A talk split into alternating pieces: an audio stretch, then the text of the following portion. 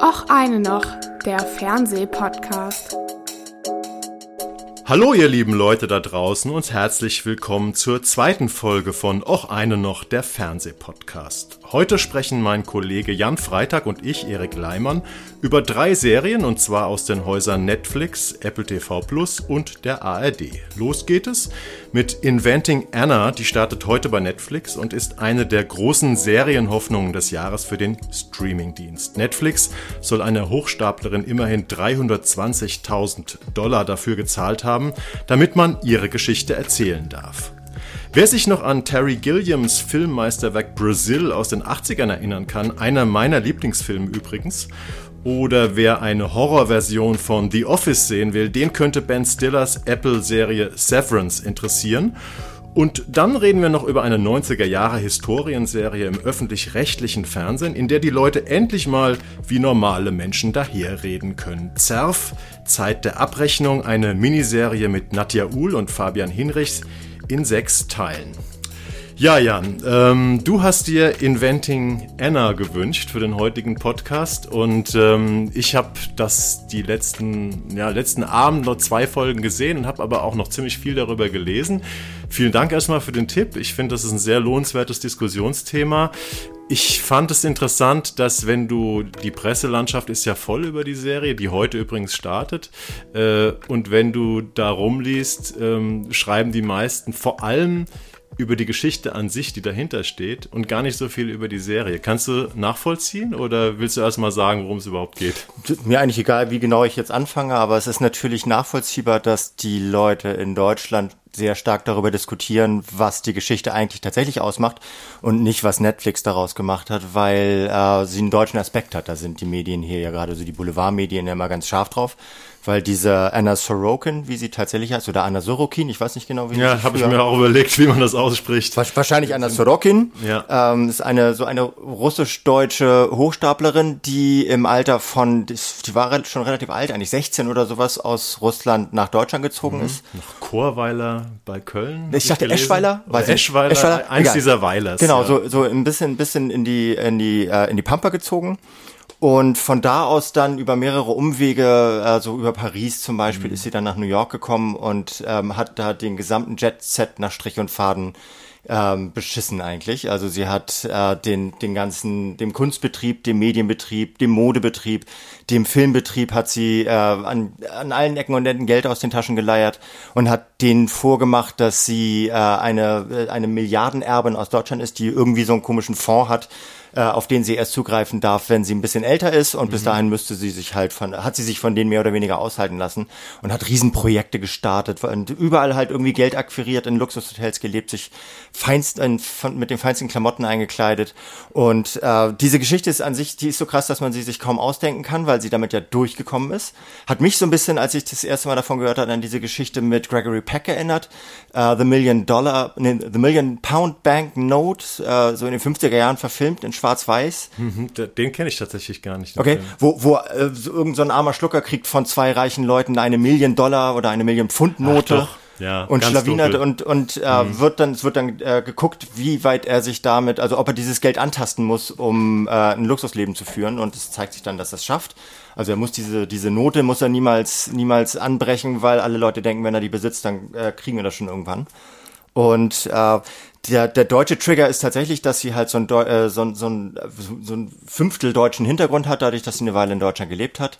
Aber äh, es ist eine internationale Geschichte, es ist vor allem eine New Yorker Geschichte und äh, es ist von, von äh, gespielt von, wie heißt sie jetzt? Ähm, Julia Garner. Julia Garner von Ozark, ne? Die von dafür Ozark? auch ich glaube, du bist der größere Ozark-Experte als ich. Ich habe, glaube ich, nur ein, zwei Folgen mal gesehen. Ähm, ich habe auch nur eine, eine Staffel Genau, und sie spielt da so eine, ähm, ja, sie spielt ja, also Ozark ist ja die Geschichte, ist auch eine Netflix-Serie ähm, mit ein paar Staffeln über so eine Familie, die untertaucht, aber sie ist, glaube ich, nicht Teil dieser Familie, sondern nee. sie ist so eine gefährliche Freundin, die sie da irgendwie kennenlernt, genau, sie ist die, die dem, Tochter, ne? In dem Umfeld. Sie ist auch mhm. ganz, sie ist auch ganz interessant besetzt, weil diese Anna Sorokin, die sich in dieser, in dieser Geschichte Delvey nennt, mhm. ist, äh, gar nicht so eine, ist gar nicht so eine klassische Schönheit oder so eine klassische Glamourfrau. Die ist eigentlich eher zierlich, eher so ein bisschen, ein bisschen zurückhaltend, ein bisschen scheu. aber gaukelt den Leuten vor, dass sie einen unfassbare, unfassbaren Stil hat und dass sie, dass sie die ganze Kunstbranche durchblickt und dass sie diese ganzen Mechanismen der, ähm, der Aufmerksamkeitsindustrie so verinnerlicht hat. Und das kaufen mir alle ab. Und äh, diese neunteilige Netflix-Serie erzählt ein bisschen die Geschichte, die basiert auf einer, auf einer Reportage im New Yorker von einer Journalistin namens Jessica Pressler, die im Grunde auch eine Rolle hat hier, nämlich eine Journalistin, die wird hier dargestellt von ähm, Anna Klumsky. Genau. Weil sie da sagst du mir jetzt wahrscheinlich auch, woher sie, wo, woher du sie kennst. Ich Na, Anna Klumsky äh, kennt man ähm, aus zwei Sachen. Einmal ist sie ein ganz großer Kinderstar gewesen. Mhm. Ähm, Sie war nämlich in dem Film My Girl. Das waren, glaube ich, zwei Filme Anfang der 90er Jahre. Da war sie die Tochter als Elfjährige von, ähm, von Dan Aykroyd. Mhm. Und ein bisschen bekannter als Erwachsene ist sie, glaube ich, als ähm, Assistentin von der Vizepräsidentin von der Dreyfus in Wieb. Ach, Wieb ähm, genau. Dafür hat sie, glaube ich, auch einen Fernsehpreis, ich glaube auch einen Nebenrollen-Emmy. Ich bin mir aber nicht ganz sicher äh, bekommen. Ähm, Genau, also die, diese Geschichte äh, von dieser Anna Salve, Salve oder oder Del Delvey. Delvey oder Sorokin ist ja insofern faszinierend, dass ähm, die praktisch die amerikanische Presselandschaft äh, aufgemischt hat. Also der New Yorker oder diese Webseite vom New Yorker hat ja diese Geschichte gemacht und diese Journalistin ist ja praktisch in der Serie verewigt. Ähm, aber sie haben ja tatsächlich, was ich in der Anmoderation schon gesagt hatte, ähm, dieser, ähm, dieser Anna, die im Gefängnis sitzt mittlerweile oder jetzt schon zum zweiten Mal im Gefängnis sitzt, äh, 320.000 Dollar bezahlt, damit sie die Exklusivrechte für diese Geschichte äh, bekommen haben. Ja. Ne? Es ist eigentlich eine Vermarktungsgeschichte, die auf allen Ebenen passiert, weil erstens, äh, in erster Instanz hat sich diese Anna praktisch selbst vermarktet, hat Geld gesammelt, hat praktisch auf Kosten ihrer Freunde gelebt. Äh, dann hat ja der New Yorker, äh, das New York, New York Magazine hat praktisch diese Geschichte gemacht, hat die aber auch vermarktet, indem sie zum Beispiel T-Shirts äh, verkauft hat, wo äh, Fake German Harris, also mhm. falsche deutsche Erbin, äh, irgendwie drauf stand. Und also sie haben da eine riesen Nummer, eine riesen Prestige-Geschichte gemacht für ihr Magazin. Und dann kommt praktisch kurze Zeit später, also während sie noch im Gefängnis sitzt, ähm, weil wir reden jetzt diese Betrugsjahre, ich glaube, das war so 16, 17, 18, 19. So. Genau, 17, nee, 17 stand sie, glaube ich, vor Gericht. Ja, okay, dann war das, glaube ich, 16, 17 mhm. vor allem, diese, diese Betrügereien. Ähm, und das wird dann auch wieder exklusiv verkauft. Also das ist, ist schon eine verrückte Geschichte. Und ja, aber die passt, die passt ja zu dieser, zu dieser äh, Biografie von der, von dieser Anna Sorokin, Anna Sorokin weil die äh, ja auch nichts anderes macht als äh, als diese diese ähm, profilneurotische Selbst ähm, Selbst Präsentationsgesellschaft so, so verstärkt durch die sozialen Medien zu triggern und einfach sich in diese, in, in diese Blase hereinzusetzen und die, deren Eitelkeit halt einfach anzupieksen mhm. und das unglaublich gut schafft. Also indem sie sich einerseits als, als unglaublich kultiviert darstellt und dann äh, so, so, so, so, so komische Kettenreaktionen in Gang setzt, dass immer wieder Leute ähm, sagen, so, ne, eigentlich kann ich nichts mit der anfangen, aber plötzlich sagt jemand anderes, boah, die ist ganz toll und dann sagt die Person, die vorher gesagt hat, mit der kann ich nichts anfangen, ah, die ist richtig toll und empfiehlt die weiter und das ist so eine Kaskade Kaskade äh, der Empfehlung einer Blase, de, die wirklich aus gar nichts besteht.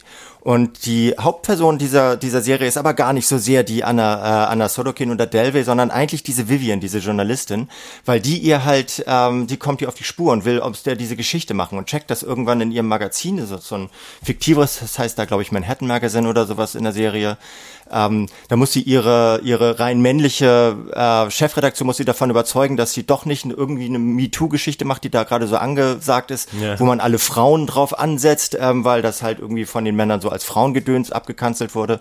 Und sie sagt aber, ich möchte diese Geschichte machen und überzeugt die davon und schafft es halt, Zugang zu ihr zu bekommen, über, zu der Anna Delvey, über ihren Anwalt, der auch eine wichtige Rolle spielt. Und sie pirscht sich halt so ran an diese, an diese inhaftierte Frau und merkt, dass die tatsächlich daran glaubt, was sie da sagt. Also irgendwie ist das so ein, so ein, so ein Selbstbetrug, den diese Anna Sorokin oder Delvey ähm, äh, darstellt, der aber eigentlich nur ein Spiegel des Selbstbetrugs der gesamten Gesellschaft ist. Und mhm. das ist, glaube ich, auch das Tolle an dieser Serie, weil sie nicht einfach nur äh, so, so einen ähm, absurden Kriminalfall nachzeichnet, sondern weil sie einen Blick auf die Gesellschaft wirft, in der das stattfindet, in der so eine so eine hoch, äh, hochmanipulive Hochstaplerin überhaupt Erfolg haben kann.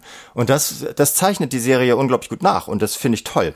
dass sie das so gut ja, kann. man sollte vielleicht tatsächlich erstmal sagen, wie die Serie aufgebaut ist, weil äh, bei mir war es ganz interessant. Äh, du hattest gesagt, du würdest die Serie gerne machen und dann habe ich mir erstmal zwei Teile angeguckt, also wusste tatsächlich nichts über den Fall und habe erst danach angefangen zu lesen. Das heißt, du steigst in die Geschichte ein mit der Journalistin, die ist äh, schwanger, kriegt mit ihrem Freund oder Mann ihr erstes Kind und hat so ein bisschen die Ambition, bevor sie hat so ein bisschen diese diese Mutter Mutterschaftspanik und denkt, sie muss jetzt vorher noch eine große Geschichte machen ähm, und äh, kniet sich da praktisch rein, will das unbedingt machen gegen viele Widerstände, fährt in dieses Gefängnis äh, auf Rikers Island, diese, diese Gefängnisinsel von New York, wo sie praktisch einsitzt, diese Anna, und äh, versucht praktisch einen Zugang zu ihr kriegen, zu kriegen. Und das ist äh, die Art und Weise, wie man in die Serie einsteigt. Ähm, und am Anfang weiß man eigentlich, wenn man den Fall nicht schon kennt, was natürlich schwierig ist, weil alles, was darüber geschrieben wird, wie ich schon sagte, äh, erläutert im Prinzip den Fall oder die Hintergründe. Aber wenn man das nicht liest vorher, ähm, dann weiß man ja als Zuschauer, Zuschauerin selbst nicht am Anfang, was stimmt denn jetzt? Ist sie mhm. jetzt diese reiche Millionen- oder Milliardenerbin, ähm, die nur falsch verstanden wurde? Ähm, Sie hat ja auch immer gesagt, wenn sie wieder in einem Hotel war oder irgendwie eine Luxusgeschichte gemacht hat, äh, ja, ihre deutschen, ihre europäischen Kreditkarten würden nicht funktionieren. Dann haben halt immer irgendwelche reichen Freunde für sie bezahlt, irgendwelche Rechnungen oder ja. so. Ne? Ähm, am Anfang weißt du ja als Zuschauer, Zuschauerin gar nicht, Stimmt das vielleicht? Ich glaube aber, dass, also ich glaube, es ist A, sehr schnell zu ahnen und ja. B, ist diese Geschichte so krass durch den Boulevard gewandert. Ähm, mhm. ich, also ich selbst habe das damals mitbekommen, obwohl ich jetzt nicht so der klassische InTouch-Leser bin.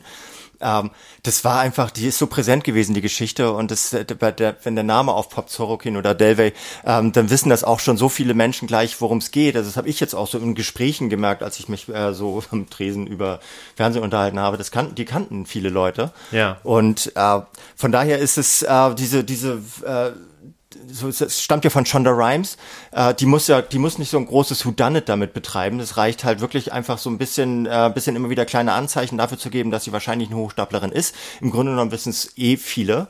Und das ist aber, wie gesagt, auch gar nicht im, im Zentrum der Geschichte. Also auch gerade, weil ich jetzt Shondaland und Shonda Rhimes angesprochen habe, die ja so als Produzentin und als Showrunnerin für, für unfassbare Projekte ja. der letzten Jahre verantwortlich also, war. Also Bridgerton hat Bridgerton. sie gemacht, nicht als Autorin, aber als Produzentin. Äh, Shonda Rhimes äh, ist ja eine der erfolgreichsten Fernsehautorinnen und Produzentinnen unserer Zeit. Eine Schwarze, muss man äh, dazu sagen, was, was auch gerade als erfolgreiche genau. schwarze Frau in, diesem, in dieser Branche ist sie wahrscheinlich äh, so allein unter drei, vier anderen. Genau.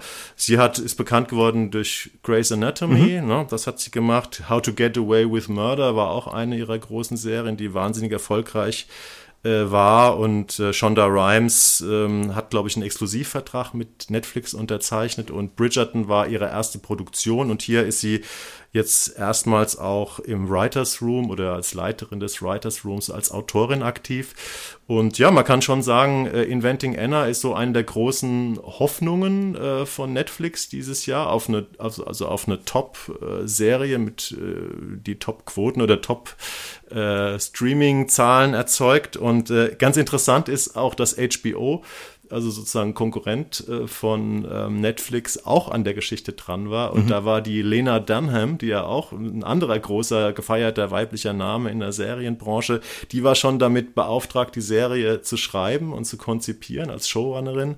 Und ähm, aber nachdem sie jetzt gemerkt haben, Netflix ist uns voraus und die, die starten jetzt schon damit, ähm, haben sie das Projekt was man so hört, in Branchendiensten eingestampft. Ja. Aber das wären beides, beides hervorragende Wahlen gewesen. Also auch Lina Dunham wäre eine tolle Wahl gewesen, ja. weil beide ja so eine, so diesen, diesen äh, Feminismus der dritten, vierten Generation äh, transportieren. Also nicht mehr den, der auf so eine, auf so eine sehr formalistische Gleichberechtigung erstmal aus ist und gleichzeitig aber auch oft sowas so in der, in dieser Alice Schwarzer Manier, so das leicht staubiges, zurück, äh, zurückgesetztes äh, transportiert hat, sondern eben so ein, so ein funkenspürende, glamouröseren Feminismus, also den man manchmal auch Lipstick-Feminism Feminism nennt, der, der halt Frauen äh, zubilligt, genauso scheiße äh, sein äh, zu können, wie Männer, den, der, der ihnen auch zubilligt, also sexy sein zu wollen, wie sie möchten. Also die können einfach machen, was sie wollen, solange sie halt einfach gleichberechtigt werden ja. und solange sie dasselbe dürfen wie Männer auch. Und das schafft Shonda Rhimes mit ihren Pro äh, Projekten von Grey's Anatomy über Bridgerton bis hier unfassbar gut, weil diese Anna ist, ist eine, ist eine Frau, die, die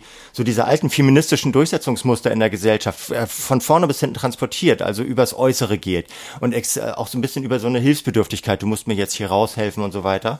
Aber da, dadurch halt trotzdem alle Leute aufs Kreuz legt und die stärkste Figur im Grunde genommen in dieser ganzen Aneinanderreihung ja. von ziemlich schwächlichen Typen, mit denen sie zu tun hat, ist. Und das ist ein, so ein sehr moderner Feminismus, den halt, den, den du halt äh, bekommst, wenn du Shonda Rhimes so eine Serie machen lässt. Und das macht sie herausragend, finde ich. Ich muss ja sagen, dass ich äh, die, die erste halbe Stunde von der Serie relativ anstrengend fand. Ähm, also da, wenn man so reinkommt über die Journalistin, die von der Anna Klamski gespielt wird, ich finde die das ist keine besonders sympathische Figur am Anfang. Die ist, spielt immer so ein bisschen drüber. Man hat immer noch das Gefühl, sie wäre irgendwie in so einer Sitcom oder so. Ja. Fandst du das auch? Weil ich hatte schon gedacht, ach du liebe Zeit, was ist denn das? Bevor das wirklich dann in der zweiten Hälfte von der ersten Folge, also da muss sagen, das ist ein ganz schön langes Stück. Das sind neun Stunden äh, ungefähr. Also jede Folge dauert ungefähr eine Stunde. Aber so eine, man muss sich, also ich musste mich durch die erste halbe Stunde ein bisschen durchkämpfen. Ich fand alles so ein bisschen drüber, sehr prätentiös seriös, die Figur der Journalistin. Ähm, eigentlich finde ich, wird es erst dann interessant, wenn praktisch dann so in Rückblenden, wenn sie dann ihre Interviews führt, die Journalistin geht zu Freunden, einige Freunde wollen mit der Anna nichts mehr zu tun haben, andere sagen dann aber doch nach Nachbohren, okay, wir können uns mal treffen, das sind ja alles so Society-Freunde, also irgendwelche Top- Unternehmer, Top-Mode-Designerinnen, Top-Influencerinnen, ähm, und das, dann wird's richtig spannend, wenn dann sozusagen in den Rückblicken die verschiedenen verrückten Geschichten erzählt werden, die diese Leute mit der Anna ähm, erlebt haben und äh, wo dann praktisch so dieser ganze Wahnsinn offenbar wird. Also ich fand zum Beispiel super, ähm, dass sie zum Beispiel sich über eine Freundin, die bei einem anderen sehr, sehr reichen Typen äh, auf Ibiza auf so eine Yacht äh, eingeladen wird und sie, sie wandt sich praktisch über diese Freundin, ach, wir sind auch zufällig in Ibiza, kommen zu dieser Yacht, spielen, äh, tun dann das ganze, die, die ganze Abendgesellschaft da auf den Kopf stellen, indem der Freund von der Anna,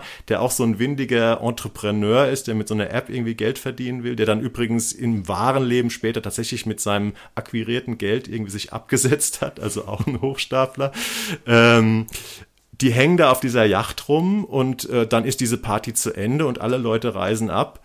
Nur diese beiden, dieses Hochstaplerpaar, die bleiben einfach auf der Yacht äh, und äh, Kapitän und Crew, die müssen dann halt einfach noch etliche Tage weiter da bleiben, weil sie halt so höflich sind und die nicht sagen, äh, hier ist die Party jetzt zu Ende. Und das erzählt dann praktisch diese reiche Freundin, ähm, die sich von der Anna dann losgesagt hat, später der Journalistin. Und ich finde, das ist so eine unfassbar geile Geschichte, ja. weil die sich praktisch, weil die, die ganze Dreistigkeit äh, von, von Anna und ihrem Programm sozusagen widerspiegelt. Aber ich finde, du hast total recht. Ähm, diese Vivian ist ein bisschen drüber gespielt. Die hat manchmal so ein bisschen was von Iris Berben Sketchup, also immer so ein so ein augenrollenden Humor. Ja. Aber das ist, glaube ich, äh, das das soll auch so ein bisschen äh, das Erstaunen, dass dass die Welt vor so einer vor, vor einer Erfolgsgeschichte wie der von Anna Delvey alias Sorokin hat widerspiegeln. Also so, so wie die halt erstaunt immer guckt, wie kann das sein, dass die sich da durchge äh, durchgewurschtelt hat. So gucken wir ja letztlich auch auf solche Geschichten und schauen ja. uns diese, diese Blase an und sagen so, wie kann das sein, dass die das alle nicht gecheckt haben? Und vielleicht ist das einfach so genau der richtige äh, Gesichtsausdruck, den wir auch hätten, wenn wir diese Geschichte live und, äh, und nicht, nicht zweidimensional auf dem Bildschirm erlebt hätten. Mhm. Oder in einer Glamour oder wo auch immer.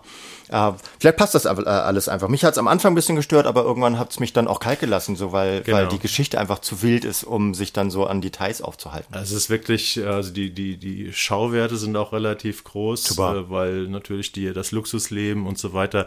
Es ist wirklich, äh, man guckt sich da rein und ich könnte mir schon äh, vorstellen, dass das Ganze funktioniert. Also wenn wir jetzt ans letzte Jahr denken, als wir hier äh, zwei, haben wir es beides besprochen? Ich weiß, ich habe beides auf jeden Fall gesehen und darüber geschrieben, über die Wirecard, mhm. die deutschen Wirecard-Verfilmungen, also ein Doku und ein Doku-Drama. Man muss schon sagen, diese Skandalgeschichten, auch wenn es der finanzielle Skandal hier ein bisschen kleiner ist, aber ähm, der hat natürlich fast ähnlich, ähnlich viel Wind gemacht. Ne? Die Leute haben Bock auf Skandale, einfach. Und sie ja. haben Bock auf Glamour. Also sie haben Bock auf, sie haben Bock auf Bling Bling und sie haben Bock auf diese Gossip-Geschichten und so weiter. Und, und auf diese Dreistigkeit, die sich praktisch, und das ist ja auch so ein bisschen, bei Inventing Anna werden immer wieder so Split-Screen-mäßig so ähm, soziale Medien ähm, integriert. Genau, Tweets werden eingepoppt. Tweets so. mhm. und, und Instagram-Posts Insta. von ihr. Und diese Anna hat sich ja praktisch auch über Instagram inszeniert. Also man, also die Journalistin versucht ja auch ihren Werdegang über den Instagram-Werdegang nachzuvollziehen. Ah, erst war sie da, erst war, dann war sie da. Und ähm, im Gegensatz zu anderen Leuten, wo man vielleicht einfach dachte, aha, das hat sie gemacht, äh, wird dann praktisch geprüft, war das denn überhaupt so? Und äh, also dieses Fakehafte, was man ja über die sozialen Medien generieren kann, wird hier praktisch nochmal ganz anders bewertet, nämlich nach einer wirklichen gebauten äh, Betrugsgeschichte. Genau, und deswegen heißt die Serie ja auch Inventing Anna und nicht ja. einfach Anna, sondern diese Anna ist, ist, eine Erfindung, aber sie hat sich selbst erfunden und wurde gleichzeitig von, von aller Welt so mit verbessert. Das ist so ein, sozusagen so ein, äh, so, so, ein, so eine Kollektiverfindung, so eine Kollektiv-Invention äh, von, von Leuten, die, die das gar nicht wussten, dass sie Teil dieser Erfindungsmaschinerie ist. Und das macht die Serie so interessant. Also ich kann die wirklich total empfehlen, auch wenn sie echt richtig lang ist mit neun Stunden, hast du recht. Also ich bin noch mal, wie viele Folgen hast du gesehen bis jetzt? Äh, vier habe ich voll gesehen und ein bisschen äh, hinten rein. Und wird das, äh, hat, entstehen da schon Längen so in Folge drei? Nee, bislang noch nicht. Nee. Okay, nee. weil ich, das ist das Einzige, was ich mich gefragt habe. Also ich habe mich jetzt auch zunehmend mitgenommen und ich habe auch Bock weiter zu gucken, aber habe dann gedacht, so nach zwei Stunden, boah, neun Stunden äh, gucken wir jetzt der Betrügerin zu, äh, ob es das trägt. Äh, aber gut, wenn du schon vier, fünf Folgen gesehen hast, äh, scheint es ja irgendwie grundsätzlich zu funktionieren. Genau, ist auf jeden Fall ein bisschen, bisschen anders eingängig als die Serie, die du jetzt vorstellen wirst. Ja, da kommen wir gleich drauf. Ich habe nämlich noch einen Punkt und zwar, äh, weil wir gesagt haben, ähm, Hochstaplergeschichten stehen hoch im Kurs. Ähm, es kommt auch die Hulu-Serie, wir haben ja hier kein Hulu äh, in Deutschland, das kommt deswegen bei Disney Plus am 20. April, The Dropout. Das ist die große ähm, ähm, Serie über Elizabeth Holmes, diese Biotech-Unternehmerin, die auch, also das ist dann schon eher in Wirecard-Dimension, die praktisch gesagt hat, hier, wir haben ein, äh, ein, äh, Verfahren entwickelt, wo man, keine Ahnung, 150 Krankheiten im Blutbild erkennen kann und obwohl sie wusste, dass es nicht funktioniert, hat sie damit, keine Ahnung, 5 Milliarden oder sowas eingesammelt. Elizabeth Holmes, eine der größten Betrugsgeschichten in den in USA im, im, im, ähm, im Tech Gewerbe äh, oder im Unternehmertum. Und das, da kommt auch eine Serie im April. Äh, also wer es noch nicht äh, gemerkt hat, die Betrugsgeschichten stehen auf jeden Fall ganz hm. groß im Kurs. Und jetzt gucken wir erstmal, was, ähm, was aus der ähm, Anna-Geschichte wird. Die übrigens, über die es übrigens auch im aktuellen Spiegel eine riesen Geschichte gibt. Also weil dem Spiegel hat man, hat sie auch ein Interview angeboten und wollte dafür sieben, bescheidene siebeneinhalbtausend Euro. Aber der Spiegel hat sich dann wohl entschieden, das doch nicht zu machen. Hm. Wie sie auf diesem mehrseitigen Artikel ähm, schreiben. Genau, das ist Inventing Anna, also eigentlich auch schon wieder ein Tipp von uns. Und ähm, jetzt bin ich mal gespannt, was Jan sagt zu Severance, unserer zweiten Serie. Ach so, wir haben Inventing Anna startet heute bei Netflix. Haben wir schon gesagt, ja. Äh, haben wir schon gesagt. Und ähm, Severance startet in einer Woche bei Apple TV Plus. Und ähm, das ist die Serie von Ben Stiller, beziehungsweise eigentlich ist sie nicht von Ben Stiller geschrieben, aber Ben Stiller hat sechs von neun Folgen inszeniert. Und ähm, das sind ja 41 bis 58 Minuten lange Folgen, ist eine Dramaserie und es geht um einen Typen, äh, gespielt von ähm, Adam Scott, den kennt man vielleicht als äh, Mann von Reese Witherspoon aus Big Little Lies. Ähm, ich finde ein sehr guter Schauspieler. Das ist so ein Typ, der ist so Anfang 40, würde ich sagen. Er lebt alleine und wir lernen ihn kennen, äh, wie er in seinem Auto zur Arbeit fährt, auf einem riesigen Firmenparkplatz, wo fast keine Autos stehen, sein Auto abstellt, dann erstmal einen Weinkrampf bekommt, danach aber in seinem Anzug und seiner Aktentasche äh, am Pförtner vorbei in das Firmengebäude reingeht und dort in seine Abteilung fährt und er wird zum Abteilungsleiter befördert äh, von einer ähm, kleinen Einheit, bestehend aus vier Leuten, die heißt Macro Data Refinement. Das Ganze ist in einer, einem riesigen Konzern, der heißt Lumen, Lumen Industries. Man weiß nicht genau, was die machen. Und ähm, ja, es ist eine Serie, ähm, wo man ähm, das ist so eine Workplace-Serie. Ich habe schon geschrieben, es ist so ein bisschen wie die Horrorversion von The Office, weil in diesem in diesem ähm, Arbeitsplatz, an diesem Arbeitsplatz passieren seltsame Dinge. Man, man kann da, kommt da nicht raus aus diesem Gebäude. Äh, und das Wichtigste was dem Ganzen auch seinen Namen gibt, Severance. Diese Firma hat ein Verfahren entwickelt. Also man, man, es ist ein bisschen schwierig, das zu erzählen, weil es ist eigentlich, wenn man es nur guckt und nicht weiß, erfährt man es erst so am Ende der ersten Folge. Aber man muss es, glaube ich, sagen, um über die Serie sprechen zu können. Also diese Firma hat ein Verfahren entwickelt, ein operatives Verfahren, also eine kleine Hirn-OP. Der müssen sich Angestellte unterziehen und äh, dadurch wird praktisch ihre Persönlichkeit in zwei Teile gespalten. Die eine die eine Person ist sozusagen der, der Inni, wie sie es nennen. Das ist der, der, der Mitarbeiter, der weiß alles, was in der Firma passiert und so wie er den, das Gebäude verlässt durch den Fahrstuhl und auf den Parkplatz geht, weiß er zwar noch, dass er bei Lerman arbeitet, aber er weiß sonst nichts mehr. Und der Auti, also diese, der andere Teil der Persönlichkeit weiß eben auch, ja, äh, ich arbeite, aber ich weiß nicht, was ich mache. Sozusagen hat man eine gespaltene Persönlichkeit. Das ist die Grundidee dieser Serie, mit der sie arbeitet. Äh, und ähm, vielleicht ist ganz interessant, bevor ich dich jetzt mal reinhole gleich in die Diskussion, dass ähm, der Typ, der die Serie ähm, erfunden hat, der praktisch der Showrunner sozusagen ist, ich gucke hier gerade nach seinem Namen. Ich glaube, er heißt Dan Erickson oder so. Ähm, der hat vorher noch nicht viel gemacht, aber der hat die Serie äh, war so 2016, 2017 auf der sogenannten Bloodlist. Da werden, das ist so eine Liste, wo so heiße Serienstoffe im amerikanischen Fernsehen gehandelt wird, werden. Auf Platz 1, also viele Leute wollten diesen Stoff machen und äh, Ben Stiller hat äh, sozusagen da zugeschlagen. Ähm, Jan, was, wie fandst du es? Ich fand's richtig umwerfend. Also ich habe tatsächlich, es, mir, mir, fällt auch kein anderes Wort dafür ein. Also ich habe angefangen, das zu gucken und es ist, die ist sehr, sehr ereignislos. Es spielt sehr mit der Optik, also sehr mit der Ästhetik ja. der äh, dieses dieses Bürokomplexes. Es wird wenig geredet am Anfang, es finden wenig wenig Interaktionen statt. Es beginnt mit einer Frau, die in so einem Raum aufwacht und äh, irgendwie nicht weiß, wo sie ist. Und es stellt, diese Frau stellt sich dann, das ist vielleicht ein bisschen gespoilert, aber die stellt sich dann als eine äh, von denen heraus, die äh, die Teil dieses Experiments ist, also dieses Eingriffes äh, und also dann später für diese Firma arbeitet. Und äh, diese ganze Installation, das Setting, das ist von einer so unfassbaren äh, Dringlichkeit und von einer so so äh, originellen Kreativität, ja. äh, wie diese wie diese diese Bürokomplexe, diese langen Gänge, diese kargen äh, diese kargen Büros gestaltet sind, die immer so jedes Büro hat irgendwie mindestens mindestens 250 Quadratmeter und da sitzen dann in der Mitte sitzen dann so ein, zwei, drei, vier, fünf Leute und äh, das, das hätte ich Ben Stiller nie und nimmer zugetraut. Also wenn ich, wenn man mich gefragt hätte, wer ist auf gar keinen Fall der, der Regisseur von dieser Serie, hätte ich wahrscheinlich, wenn man mir so zehn zur Auswahl gegeben hätte und Ben Stiller wäre dabei gewesen, hätte ich den dann eins genannt.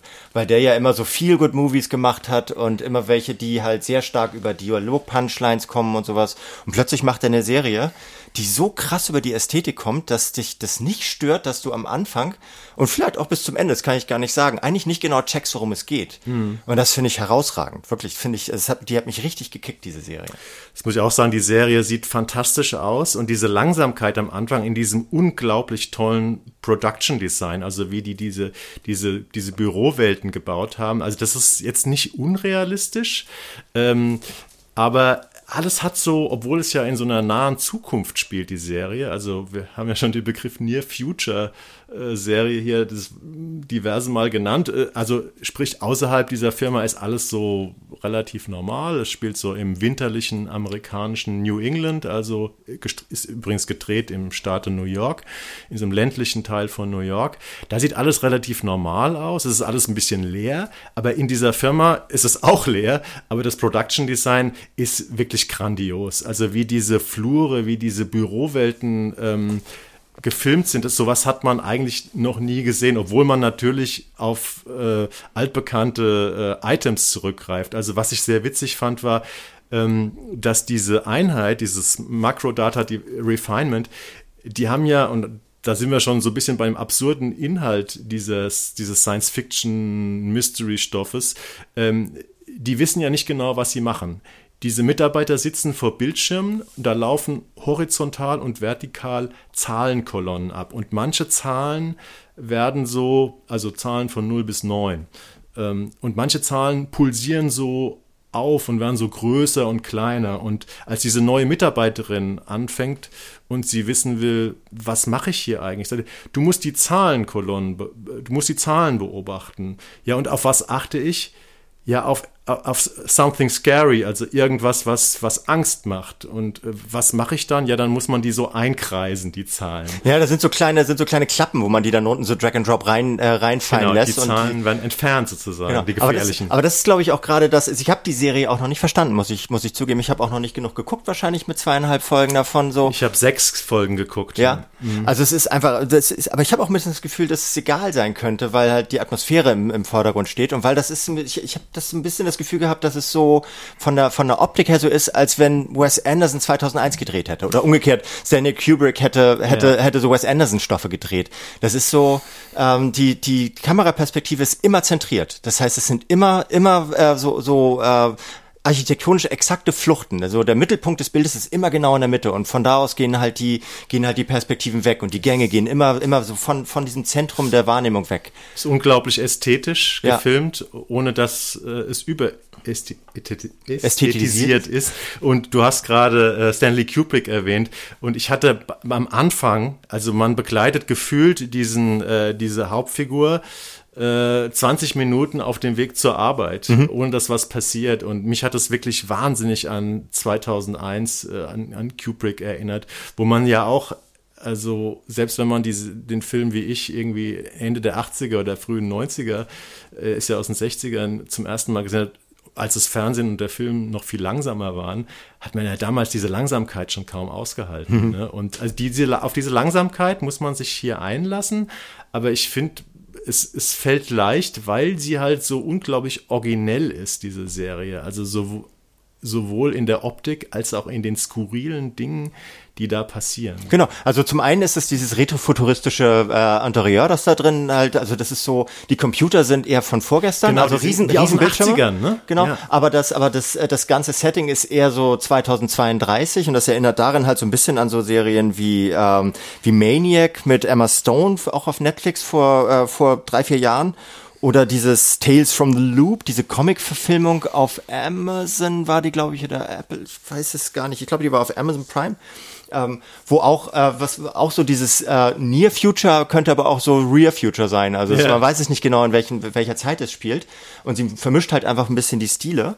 Und was ich dann aber auch toll finde, ist, dass sie so tolle tolle äh, SchauspielerInnen dafür gefunden haben. Ja, also dass zum Beispiel so Patricia Arquette spielt die spielt die Chefin ja. oder Abteilungsleiterin, weiß ich nicht, die so ein bisschen, die man auch nicht so richtig durchschaut, zumindest nicht, wenn man es so wenig geguckt hat wie ich bislang. Und aber auch dann dieser Typ aus Oh Brother, Where Are You? Einer äh, von John den Turturro. ist heißt der so okay ja ja der, der Mhm. Der ist einer von den drei Flüchtenden, der da der super, der super Depp war und hier aber auch irgendwie so ein, also auch so ein bisschen schlicht gestricktes, aber da gleichzeitig so ein Choleriker. Ja, und er so. ist der Typ, der eigentlich an das Gute in der Firma glauben möchte. Also das ist ja auch so eine Firma, die so einen Kult aufbaut um den Gründer äh, Keir Egan.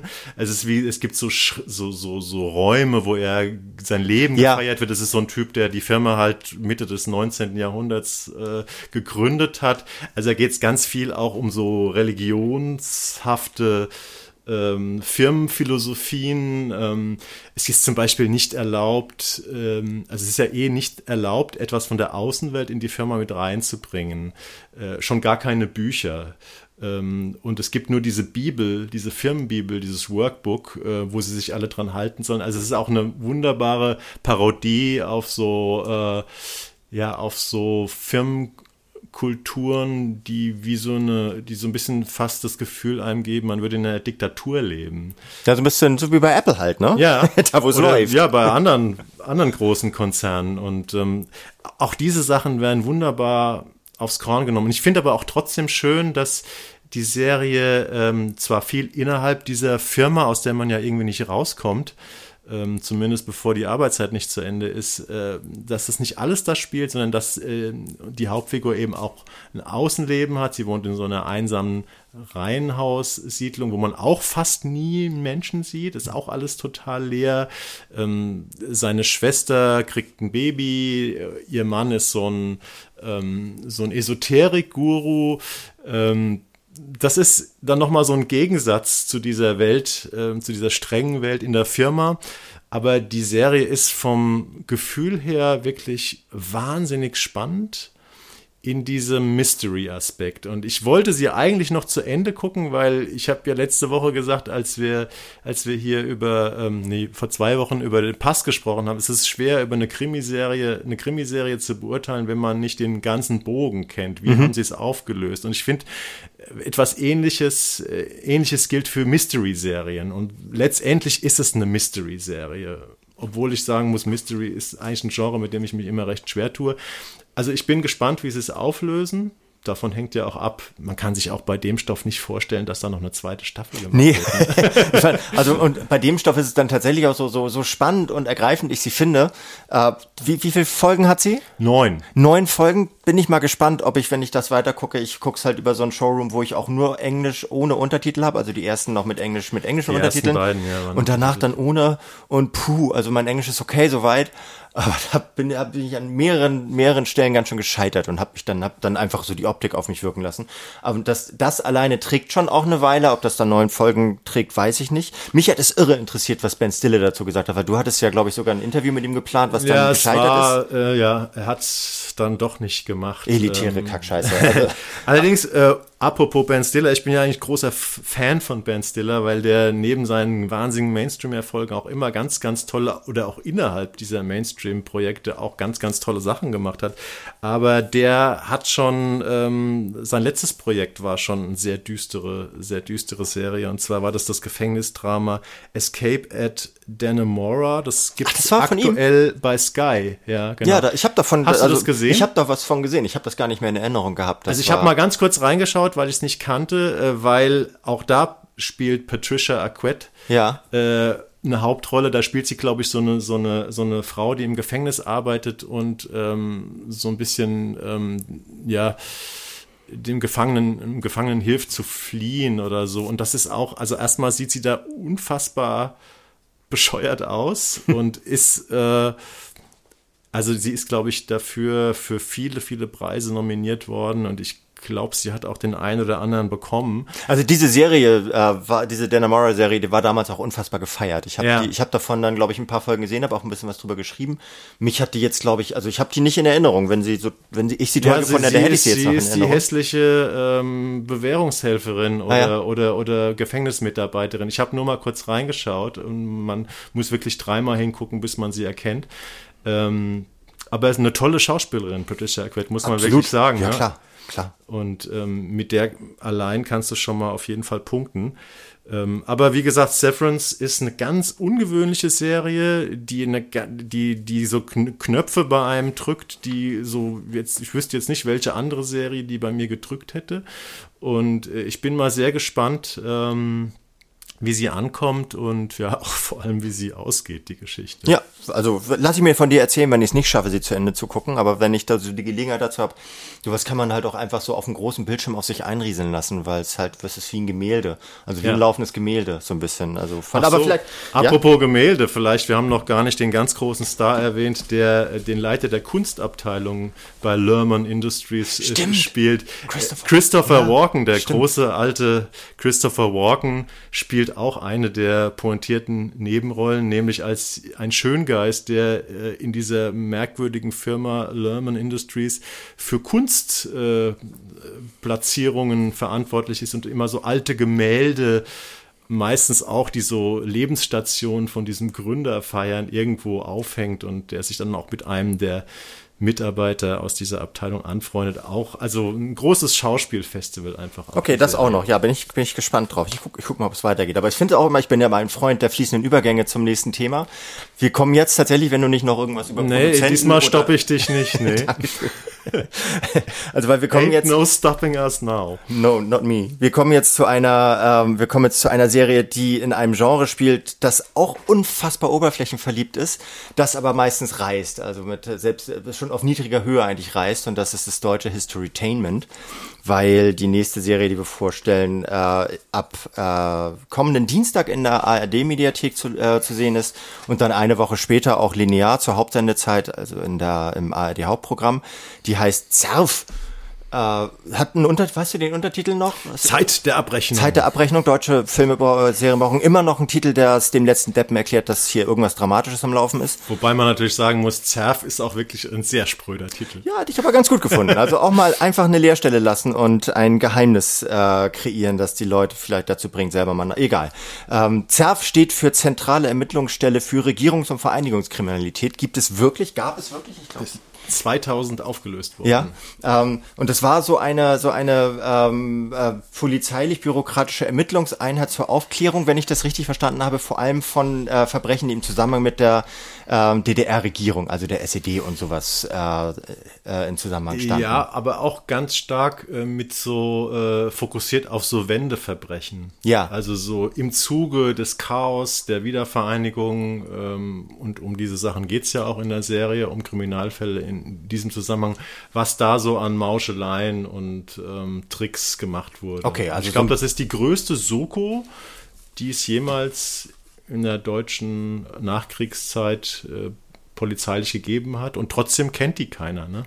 Also ich kannte sie nicht. Haben sie entweder gut oder schlecht gearbeitet, weiß ich nicht. Auf jeden Fall diese, diese äh, Serie, die im Grunde genommen wieder so ein, drei, so, ein, so ein getarnter Dreiteiler ist, nämlich sechs mal 45 Minuten. Ähm, die erzählt die Geschichte dieser, äh, dieser Ermittlungseinheit, dieser ZERF, allerdings äh, nicht, indem jetzt einfach so, es ist nicht so, dass da Polizisten dargestellt werden, die darin arbeiten und dann ähm, lösen die heiter Fälle auf oder sowas, sondern äh, es ist so eine sehr verstrickte Geschichte über ähm, einen Beamten, ich weiß gar nicht, welche Funktion er hatte, der äh, eigentlich damit beauftragt war, äh, altes NVA-Material entweder zu verschrotten oder zu verkaufen. Also äh, Werte im, äh, ich glaube, von, von insgesamt 80 Milliarden Mark waren das damals, sollte er irgendwie einer, einer zivilen oder nachträglichen Nutzung überführen, also in äh, Bundeswehrbestände überführen oder kaputt machen.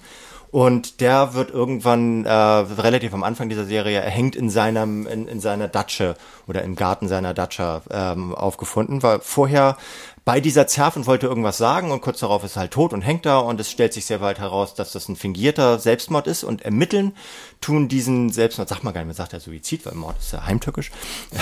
also dieser Suizid äh, soll aufgeklärt werden von einer ähm, ostdeutschen, ostberliner Polizistin, die heißt Caro Schubert und wird gespielt von Nadja Uhl.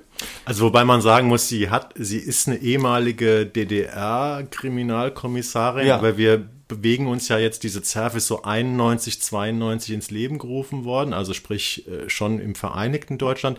Sie hat jetzt praktisch den, denselben Status, ist eine Kriminalkommissarin ähm, in der neuen, äh, im neuen äh, Vereinigten Deutschland. Und sie muss, äh, weil es ja um einen Mord geht, ähm, ist sie als Kriminalpolizei verantwortlich und weil man halt sehr schnell merkt, es hat diesen, ähm, diesen ähm, So ein wirtschaftskriminalistischen Hintergrund. wirtschaftskriminalistischen Hintergrund wird eben dieser, ähm, dieser Westbeamte, der also aus dem Westen in diese Zerf, die in Ostberlin äh, arbeitet, gespielt von Fabian Hinrichs, ähm, die müssen zusammenarbeiten. Sozusagen der Wessi und die Ossi-Frau müssen zusammenarbeiten, um diesen Fall aufzuklären. Erstmal ein Grundsetting, vor dem ich Angst gehabt hätte, sag ich mal. Völlig zu Recht. Ich habe sofort Angst. gehabt. Ich habe auch gleich, ich habe auch in der ersten Folge schon Angst gehabt, weil da so viele Klischees aufgearbeitet wurden. Also der besser Wessi, ich glaube Wessi und Ossi sagt man heute nicht mehr oder sollte man nicht mehr sagen. Aber der ist halt einer, der kommt da als Klugscheißer rein und erzählt den Leuten, wie sie ihren Job zu machen haben aus dem Westen. Und die für die Leute aus dem Osten sind halt alle Leute aus dem Westen per se erstmal Besser Wessis. Genau, genau Leute, Leute Jetzt die nennen wir doch mal die alten Begriffe, die man damals benutzt hat, weil wir sind ja auch in diese Zeit zurückgereist. Das stimmt, Anfang aber ich weiß gar nicht, 90er. was ist denn, aber was ist denn der, was ist denn der, der Ossi-Begriff dafür? Der Motzki oder ich weiß es nicht, aber die sind ja, also ich, Motzki war Matthias Sammer, oder? Damals. Genau, aber so, aber egal. Also es ist, ich, ich versuche die einfach mal, ich versuche sie zu vermeiden, auch wenn sie sich manchmal nicht vermeiden lassen, weil diese Serie sehr stark mit dem Klischee dieses Gegensatzes spielt, dass die, dass die westdeutschen Beamten, die da hinkommen, halt äh, die Weisheit mit Löffeln gefressen haben und die Ostdeutschen haben aber so ein bisschen das Bauchgefühl dafür. Also die wissen, wo der Hase im Pfeffer liegt oder wie sagt man das? Die, die kennen ihre, die kennen ihre Pappenheimer, die kennen die wissen, wie die Leute im Osten ticken und so weiter. Und diese zwei komplett gegensätzlichen Charaktere, die sich am Anfang spinnefeind sind, müssen halt jetzt zusammen ermitteln. Und äh, Trara, kleiner Spoiler, irgendwann schaffen sie es auch und äh, finden so ein finden so einen Groove miteinander und sowas.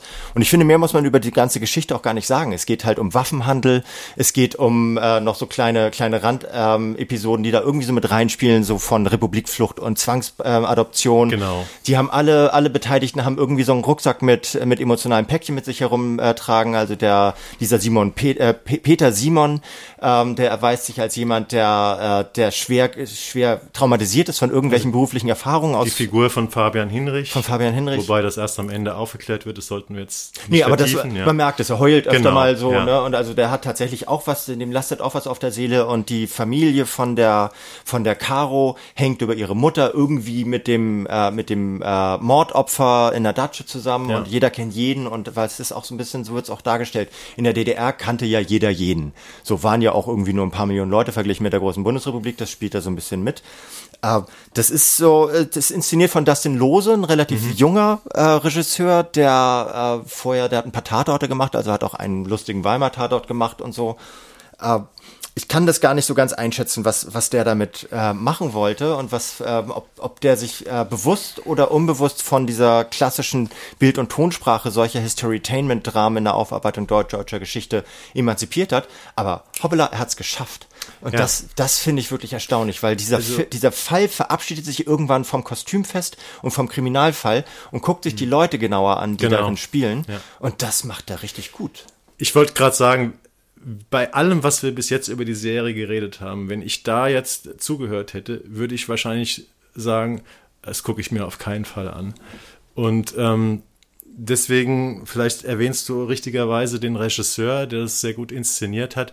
Ähm, auch wenn es nur eine Auftragsarbeit war, weil das ist ein Writers Room, also es sind ganz viele Autorinnen und Autoren, die da dran gestrickt haben.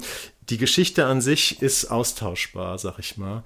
Ähm, aber das Personal, wie die Schauspielerinnen und Schauspieler dieses Ensemble ähm, zum Leben erwecken, also das sind, das sind echte Menschen und da passieren sehr anrührende Sachen in der Serie. Und wie die so miteinander umgehen und reden, das ist die eigentliche Sensation, weil so hat man eine Krimiserie in Deutschland zumindest schon sehr, sehr lange nicht mehr gesehen. Genau, also du hast anrührend gesagt, aber nicht ja. rührselig. Also so, ja. das ist überhaupt nicht melodramatisch und das ist überhaupt nicht so immer so fort to the floor unserer Gefühls, unserer Gefühle, sondern, sondern gerade wenn man sich diese Nadja Uhl dabei anschaut, wie mhm. sie versucht so äh, mit diesem, mit dieser westlichen Überheblichkeit klarzukommen, das, das macht die hervorragend. Das ist so, das ist wirklich, du hast das Gefühl, die ist diese Polizistin und ist, kommt in so eine, so eine, so eine Monstereinheit aus dem Westen, die halt, äh, die halt glaubt, sie erzählen jetzt, erklären jetzt den Leuten, Leuten mal, wie man, wie man Polizeiarbeit macht, rein und macht das manchmal durch ganz kleine Gesten und ganz kleine Sätze, nur so, ohne so, so einen blöden Trotz oder sowas dabei an den Tag zu legen, sondern einfach so,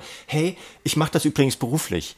So, was ja. ihr mir hier gerade erklären wollt. Und äh, so, irgendjemand stellt dir, stellt dir so einen Sitzball in, ins Büro, weil das wohl Anfang der 90er im Westen angesagt war. Und sie sagt dann irgendwie nicht so, was ist das für ein Scheiß und schmeißt den Ball durch die Gegend so, sondern irgendwann in so einem Nebensatz so, ach übrigens, sie hat gerne einen richtigen Stuhl. ja. So. Und das ist alles, es ist alles total glaubhaft, wie sie das, wie sie das machen. Also so unglaubhaft diese, diese Konstellation dieses Monster-Waffenhandel-Deals ist ja. und diese Verstrickung mit dem BND und sowas. Das kann man so ein bisschen an sich vorbeirauschen lassen, genauso wie man die Kostüme und die doofe Musik, wo immer nur Hits Hits laufen, äh, kann man kann man so an sich, also es läuft tatsächlich irgendwann Wind of Change von von von Scorpion. Ja, auch sowas. der Score, also die eigentliche Musik so im Hintergrund finde ich auch relativ konventionell. Da ist so da da da da da da da ja. kommt also diese Spannung. Das müsste man, ich weiß nicht, das haben sie ihnen wahrscheinlich irgendwie reingeschnackt in die Serie. Das hätte man alles weglassen können, aber vielleicht wäre es denen dann gegangen wie vor 10, 12 Jahren KDD im ZDF. Äh, Jetzt keiner geguckt. Alle Kritiker sind begeistert und es gibt ganz viele Preise, aber keine kein Schwein guckt's. Ähm, aber so, also ich muss sagen, ich habe auch mit Nadja Uhl über die, über die Serie gesprochen. Ähm, gerade Nadja Uhl, die, ähm, die ich früher mal ziemlich gut fand und dann lange Jahre äh, eher so, naja, mitgenommen habe, weil die in unfassbar vielen äh, staatstragenden äh, ähm, Historienproduktionen äh, ihren, ihren Part runtergespielt hat. Aber in dieser Serie ist sie wirklich so gut wie seit langer, langer Zeit nicht mehr. Und ähm, es ist auch, wie sie es selbst genannt hat, ähm, sie kommt ja aus der Nähe von Berlin, äh, ist in der DDR groß geworden. Ähm, bei der Wende war sie, glaube ich, so 17. Ähm, und sie hat ja so eine Freundin, äh, und Kollegin, die, äh, glaube ich, Kriminaltechnikerin, gespielt von Fritzi, von Fritzi Haberland. Äh, und die beiden, äh, wie die Nadja Uhl das selbst im Interview genannt hat, äh, sie haben da so eine Berliner, äh, was heißt es, Kodderschnauze gepflegt. Also das ist, klingt komplett improvisiert teilweise, wenn die sich sehr witzig, schlagfertig so über ihr Alltagsleben, über den Fälle so unterhalten und das ist halt wirklich nicht wie im Standardkrimi, dass man so denkt, ja, und jetzt sagt der den Satz und dann ne, kommt die Bemerkung. Das ist wirklich ein Feuerwerk an, ähm, an an Dialogen, die sehr echt wirken. Aber hat sie das denn, du hast ja mit ihr gesprochen, hast du sie denn gefragt, ob das alles äh, Drehbuchsätze waren oder durften die auch ein bisschen Also sie meinte, sie meinte, die, die Vorlage von den fünf oder sechs Autorinnen und Autoren, äh, Gabriela Sperl war ja da auch dabei, diese Produzentin, ja. diese auch immer so ein bisschen so, so, so anspruchsvollere Historienstücke macht, die hat da auch im Writers Room gesessen. Ähm, also sie, Nadja Uhl meinte, die Vorlage wäre schon sehr, sehr gut gewesen, aber der Dustin Lose, sie hat den Regisseur auch nochmal sehr gelobt, der hätte sie wirklich, äh, die Schauspielerinnen und Schauspieler sehr dazu angehalten, also loszulassen und verrückte Sachen zu machen und einfach zu, auch ein bisschen zu improvisieren. Und das haben die da gemacht. Und es gibt auch so wunderbare Szenen zwischen, ich bin ja großer Fabian Hinrichs-Fan, mhm. Ähm, also wer ihn nicht kennt, ne, der Kommissar vom Frankentatort. Ähm, ja, und vor allem der Assistent vom bayerischen Tatort in einer äh, in, in einer, einer der große Schlaf, ne? Ja, ja. Äh, was Giesbert? Das weiß ich nicht mehr. Also jedenfalls so. äh, eine so eindruck, eindrückliche Episodenrolle, mhm. Ähm, dass es danach, glaube ich, Petitionen gab, dass man dem, der starb halt blöderweise in dieser einen Münchner Tatortfolge als ja, der Assistent starb er gleich. Genau, und dass er unter der Dusche aufwacht. Genau, und einen Traum hatte. Er sollte, alle haben gesagt, der muss irgendwie eine Rolle kriegen, den wollen wir wiedersehen. Und ich bin bei Fabian Hinrich, ich weiß gar nicht, ich habe ihn auch mal persönlich getroffen. Äh, also nicht zum Interview, sondern äh, eigentlich zum Interview, aber er hat das Interview dann, was bei ihm zu Hause in Potsdam stattfinden sollte, dazu benutzt, mich mit seinem alten Volvo, was glaube ich, in ganz Potsdam rumzufahren, mir alle möglichen Orte zu zeigen. also ist ein total ungewöhnlicher Typ, super nett, aber es ist auch ein ganz äh, skurriler Schauspieler. Ne? Man denkt bei ihm bei allen Rollen, und ich sehe ihn wahnsinnig gerne, denkt man immer so, ist er vielleicht wirklich so? Ist er wirklich ja. so, so, so ein bisschen schnöselig unsicherer Typ, der ähm, in jedem bei jedem, bei allem, was er spielt, auch so fast so ein bisschen wirkt, als würde er von oben selbst drauf gucken und äh, und sagen, jetzt mach mal was Beklopptes oder so. Ne? Naja, da ist, ich finde, der spielt immer so, als wenn das, was, was gab's denn da noch für eine Figur mit Jim Carrey, glaube ich, so einer, der immer sagen muss, was er gerade denkt. Hm, ja, so. der ja, Ja-Sager. Der Ja, der, ich weiß Nein nicht. So, so genau der, also du hast immer das Gefühl so, ähm, eigentlich müsste er jetzt die Klappe halten, aber er sagt es trotzdem. Er sagt ja. immer, sein Herz aus der Zunge, glaube ich, äh, sagt man. Er trägt sein Herz auf der Zunge. Ähm, und das ist aber, ich finde das aber total schlüssig in dieser Situation, weil er ist halt ein, einerseits ist er halt dieser totale, ähm, dieser total neunmal kluge Klugscheißer, der alles weiß oder so abschätzig auf die Ossis ja. guckt. Andererseits hat er ja aber, wie erwähnt, was wir nicht vertiefen wollen, ähm, auch ein, echt, ein echtes Trauma in sich stecken und sowas und die kämpfen immer miteinander. Und deswegen so, dass das, ich glaube, da hat dieser, dieser äh, Dustin Lose hat den tatsächlich ein bisschen lange Leine gelassen und wahrscheinlich ja. genau die Leine, an der am anderen Ende yes. Gabriela Sperl gezogen hat, weil die, Entschuldigung, weil die halt, äh, die ist halt so verantwortlich für Sachen wie Tannbach. Genau. Und, und äh, die hier die Flucht damals mit Maria Furtwänger. Solche Sachen hat die gemacht. Und das war immer dieses deutsche, deutsche, ähm, wir waren doch alle gar nicht so schlimm Erbauungshistorien Fernsehen. So, die ja. Täter waren doch nur so eine Handvoll Nazis am Rand, aber ihr wart eigentlich die Guten. Und das, und damit kämpft sie sich hier, also ich glaube, sie versucht hier Einfluss zu nehmen, dass es eins der, der depperten äh, Kostümfeste wird, ähm, die wir irgendwie alle, alle sieben Wochen einmal in Deutschland haben. Und er steuert gegen und schafft das Ganze ein bisschen zu inspirieren. Apropos Kostümfest, man muss schon auch sagen, dass diese frühen 90er, die sehen ganz gut aus. Ne? Ich finde es eigentlich ist nicht so schlimm überausgestattet. Nö, ist ne? nicht schlimm. Nee. Und ähm, Also um jetzt mal abschließend äh, mit unserer Lobeshymne Hymne auf Fabian Hinrich und äh, Nadja Uhl. Es gibt unglaublich anrührende Szenen. Es gibt zum Beispiel eine der schönsten Szenen, die ich äh, seit langem in einer deutschen Film oder Fernsehen uh. gesehen habe. Äh, in Folge 5, ich glaube, da spoilert man jetzt nicht, das muss man sich einfach angucken. Da sind die beiden in der Kneipe. Es gibt übrigens relativ oft Szenen, wo mhm. sie irgendwie so ein bisschen feiern gehen, äh, auch teilweise um ihre Sorgen zu vergessen und dann irgendwie so ein bisschen abstürzen, ähm, was immer so ein bisschen lustig, gleichzeitig lustig, bitter und dramatisch ist. Und da singen sie zusammen Karaoke. Ähm, über sieben Brücken musst du gehen. Mhm. Diesen, diesen DDR-Hit von Karat, den ja zwei Jahre später, ich glaube 78 war Karat und 80 oder 81 war Peter Maffei, der das ziemlich eins zu eins gecovert hat. Und die Wessis denken ja immer, oh, das ist der, die, die Maffei-Nummer und die Ossis sagen immer, ach Quatsch, die Ossis haben es erfunden, das ist von Karat. Und dieses, dieser Song, der eigentlich ein, eigentlich ein schöner Song, auch mit einem sehr poetischen Text, okay, wenn man jetzt sagt, es ist kitschig, dann, dann ist es halt so, aber es ist, ich würde sagen, es ist ein guter Text. Ähm, und sie singen das unglaublich anrührend zusammen in dieser Karaoke-Bar und ich habe auch die Nadja Ull gefragt, äh, das haben, habt ihr nicht geprobt vorher? Meint sie, nee. Es gab nur eine technische Probe, damit das funktioniert mit der Tonaufnahme und in dieser Bar und so. Aber sie haben es wirklich in dem Moment zum ersten Mal gesungen. Okay. Und das ist eine Wunder, eine der schönsten Szenen, die ich äh, in den letzten Jahren in der deutschen Produktion. Impulsschauspielerin. Ich finde aber auch, das Stichwort Musik ist auch ganz wichtig, weil äh, diese Serie schafft es auf eine sehr interessante, originelle Art und Weise, diese zwei Freiheitsaspekte der, der damaligen Zeit zu, äh, zu beleuchten. Nämlich einerseits diese Anarchie, äh, die so im wirtschafts- und sozialpolitischen Bereich in Berlin gespielt hat, also dass über, überall halt Waffen rumliegen, die verscheuert werden und dass es so ein bisschen rechtsfreie Räume gab, mhm. äh, in denen sich halt vor allem kriminelle, kriminelle Energie ausbreiten konnte. Es wird aber gleichzeitig auch so ein bisschen diese Techno-Generation der damaligen Zeit skizziert. Also es spielt immer wieder eine Rolle, dass irgendwo äh, diese illegalen Raves stattfinden und dann, also so ganz am Anfang auch so, da wo, wo so eine Riesenhalle ist, wo, wo äh, Kriegsgerät drin, äh, drin lagert, das versch äh, irgendwo verscheuert werden soll, findet nebenan ein illegaler Rave statt. Ja. Und diese und diese doppelte Anarchie, einerseits die soziokulturelle der die, dieser dieser aufpoppenden äh, Love Parade Generation und auf der anderen Seite diese Leute, die nur an ihr eigenes Wohl denken, äh, also beide hedonistisch auf eine Art, aber die einen halt auf eine Feier auf einer Feierebene, die anderen auf einer Selbstbereicherungsebene, auf einer skrupellosen. Die werden so ein bisschen teilweise gegeneinander geschnitten und das hat äh, eine Deut ein deutsches äh, lineares Fernsehformat in dieser, in dieser Authentizität bislang noch nicht geschafft, die Techno-Generation tatsächlich einigermaßen erträgt. Die ist nicht authentisch, aber sie ist einigermaßen nachvollziehbar darzustellen und zu inszenieren und auszustatten und zu kostümieren und zu beschallen. Und das hat mich auch sehr beeindruckt. Also ich weiß nicht, ob mich das so beeindruckt hat, weil ich den Rest der Serie dann auch schon so okay fand und ich dann da ein Auge zugedrückt habe.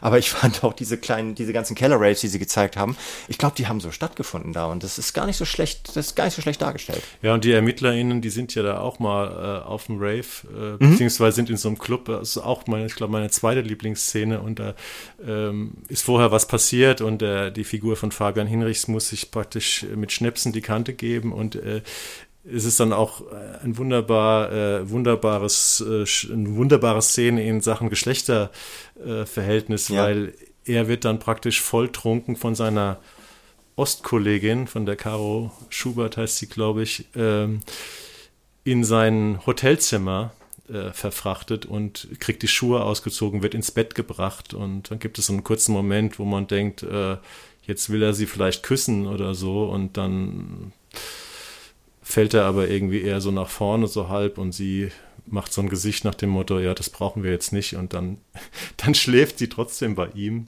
um auf ihn aufzupassen, weil er sagt, kannst du bitte noch so lange bleiben, bis ich eingeschlafen bin. Und das sind, also das sind Szenen, die hätte man in einem Ermittlerfilm hat man im deutschen Ermittlerfilm, glaube ich, so noch nicht ja, gesehen. Ne? Also dieses, dieses, dieses Paar ist großartig, auch die, die Nebenrollen sind weitestgehend wirklich sehr, sehr gut besetzt. Ja, auch mit den übrigen, üblichen Ostdarstellern. Ja, Thorsten Merten, ja, Fritzi so Haberland. T Thomas Thieme. Nee, äh, Thomas Thieme ist, glaube ich, diesmal nicht dabei. Ist der auch dabei? Thomas Thieme ist dabei. Ah, Na, ja, klar. Gut. Natürlich. Habe ich den vergessen, wahrscheinlich, weil er noch in fünf anderen Produktionen äh, mitgespielt hat, die ich nur außerdem noch gesehen habe in ja. den letzten zwei Wochen. Aber ja, wenn nicht dabei ist, ist Jörg Schüttauf.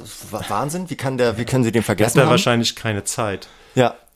Wahrscheinlich kein Aber Rainer Bock ist dabei. Rainer Bock ist immer Rainer dabei. Bock hat, hat glaube ich, ein gutes Time-Management, weil der ist Ja. nicht immer dabei. Ja. Okay, ja, also Ja. es ist halt, es ist, ist und bleibt deutsches äh, Historien, äh, Dramenfernsehen. Das ist nicht was für jeder Mann und jeder Frau.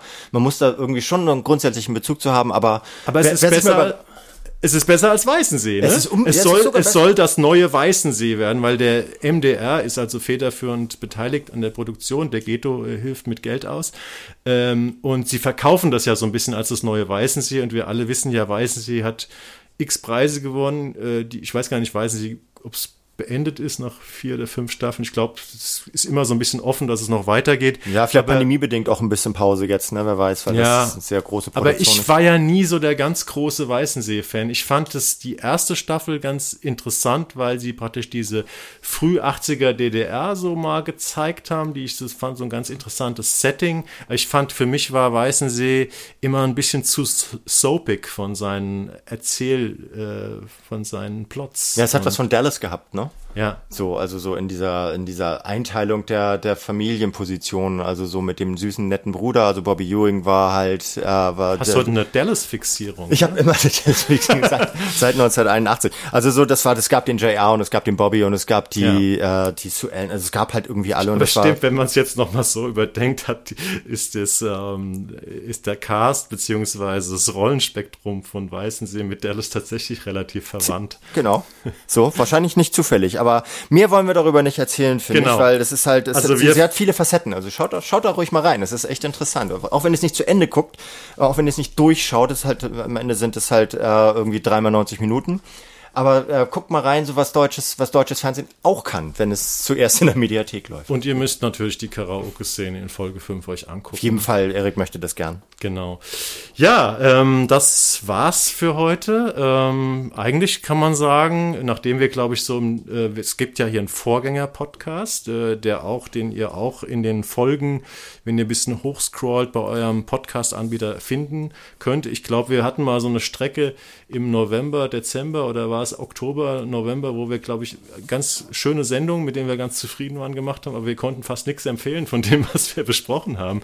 Und dafür muss man sagen, haben wir doch einen großen Schritt nach vorne gemacht, weil ich glaube, sowohl im, im End-Januar-Podcast vor zwei Wochen als auch heute, muss man sagen, wir haben drei Sachen gesehen, die wir sehr oder sogar sehr, sehr, sehr empfehlen können. Ne? Also ich bin sogar Fan von mindestens einer von den Sachen bin ich Fan. Ich sage jetzt nicht welche, aber vielleicht habt ihr es auch gehört. Vielleicht kann man raushören. Ja. das war's für heute. Ähm, Und wir wollen natürlich nicht schließen, ohne euch nochmal darum zu bitten, uns ähm, ja auf eurem Podcast-Anbieter, ob es Spotify ist, Apple, Podcast, sonst was, Audible, ähm, ja, einen kleinen Kommentar zu hinterlassen, weil das ist sozusagen die Währung, die uns dabei hilft, äh, mehr Hörer zu gewinnen.